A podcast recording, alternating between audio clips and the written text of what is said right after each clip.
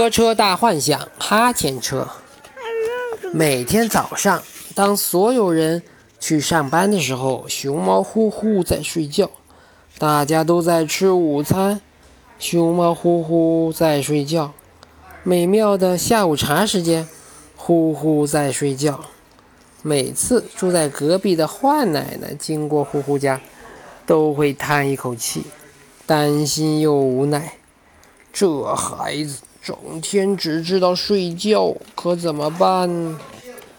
天黑下来，上了一天班的人们纷纷下班回家了。家家户户飘出晚餐的香味儿。咚咚咚，呼呼刚刚醒来，就听到了敲门声。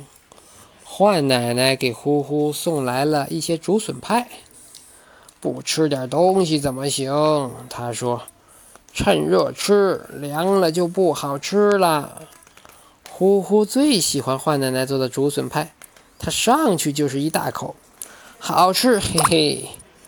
换奶奶看着呼呼津津有味地吃着竹笋派，她想说点什么，想了想，不知怎么开口，最终什么也没说就离开了。呼呼看了一点挂钟，九点，嗯，上班时间到了。他换上一套像宇航员一样的衣服，戴上头盔。那头盔像一只玻璃鱼缸，扣在呼呼的头上。呼呼来到车库，跳上一辆车。那是一辆皮卡？不对，这辆车比皮卡多了一个圆圆的滚筒。混凝土搅拌车？不是，它的滚筒要比混凝土搅拌车的小许多。那是哈欠车，没错，就是哈欠车。呼呼开着哈欠车来到大街上，天气很冷，大片大片的雪花落下来。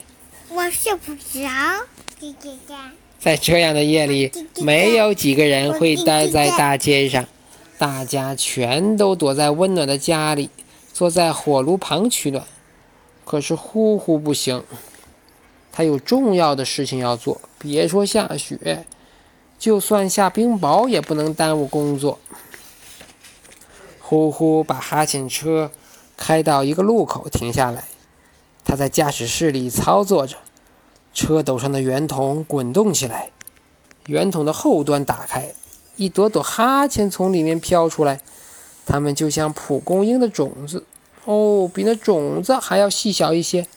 每一簇细小绒毛的下面，都挂着一朵像一小团烟雾一样的哈欠。轻盈的绒毛带着哈欠飞过大雪，飞过街道，向大街上的每一个窗口飞去。它们将穿过窗口的缝隙，穿过窗帘儿，融化在人们的身上。一朵哈欠飞进坏奶奶的窗户。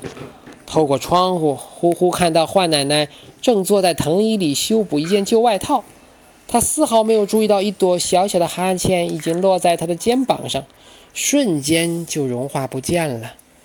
坏奶奶打起哈欠，一个接一个。很快，坏奶奶家的窗口熄暗下来，她熄了灯去睡觉了。呼呼开着哈欠车继续往前走。每到一个路口，便停下来放飞一些哈欠。别看呼呼放飞哈欠很简单，其实这是一个技术活。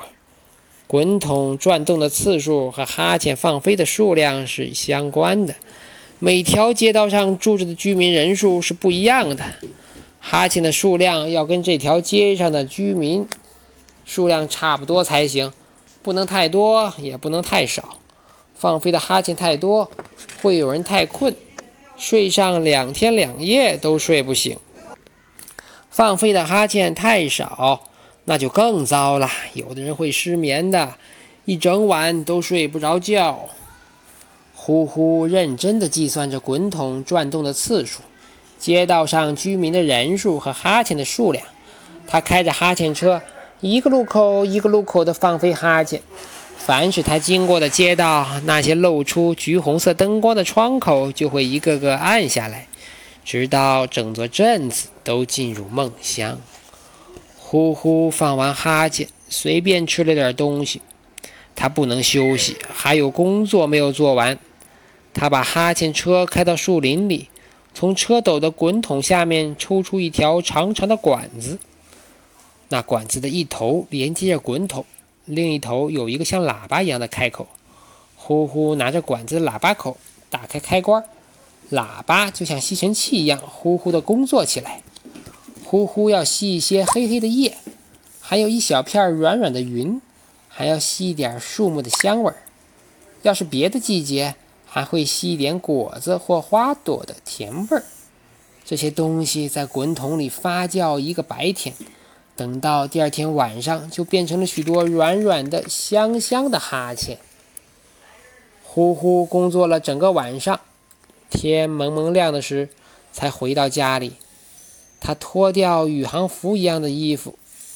幸好有了这件特制衣服的保护，哈欠才没办法融化在呼呼身上，不然等不到把活忙完，呼呼自己就要哈欠连天了。这时，一朵粘在宇航服上的哈欠飞起来，落到呼呼的一只耳朵上，瞬间融化了。呼呼打起了哈欠，咚咚咚，敲门声响起，是幻奶奶，她做了早餐送给呼呼。幻奶奶，昨晚睡得好吗？呼呼打着哈欠问。我已经好久没有失眠过了，总能一觉睡到大天亮。他犹豫着，过了一会儿才说：“呼呼，好孩子，你不能整天睡懒觉，那样你会变成一个游手好闲的人。你得找份工作才行。你。”